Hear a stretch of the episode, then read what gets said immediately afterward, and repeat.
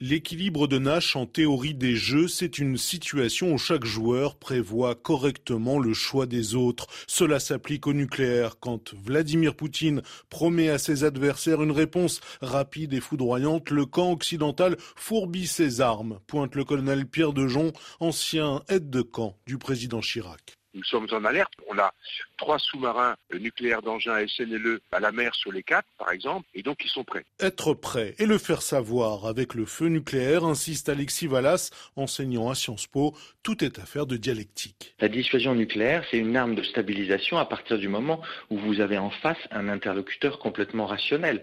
Face aux déclarations russes, évidemment, tout le monde essaie d'avoir des garanties d'exclusion d'une escalade vers le nucléaire. Et la Russie vous dit mais, mais pourquoi vous parlez de ça? Rien à craindre, lisez notre doctrine. Oui, mais dans votre doctrine, justement, il y a des petites ouvertures. Dans leur doctrine, Pierre Dejon. Ils considèrent qu'ils peuvent utiliser le nucléaire tactique pour obtenir un gain particulier concrètement et à l'issue de cette attaque nucléaire tactique, en général, il y a ce qu'on appelle une exploitation blindée mécanisée avec des chars, avec des transports de troupes blindés, pressurisés. Ils traversent la zone qui serait totalement euh, détruite pour percer un front, etc. Pour contrer cette incertitude, on laisse en retour, dit Alexis Vallas, On n'exclut rien à partir du moment où là aussi, de manière pas si précise que ça, on considère que le nucléaire, côté occidental, pourrait répondre à une attaque par une arme de destruction massive. Donc ça peut être une utilisation nucléaire. De quelle portée, ce n'est pas clair. Sur qui, ce n'est pas clair.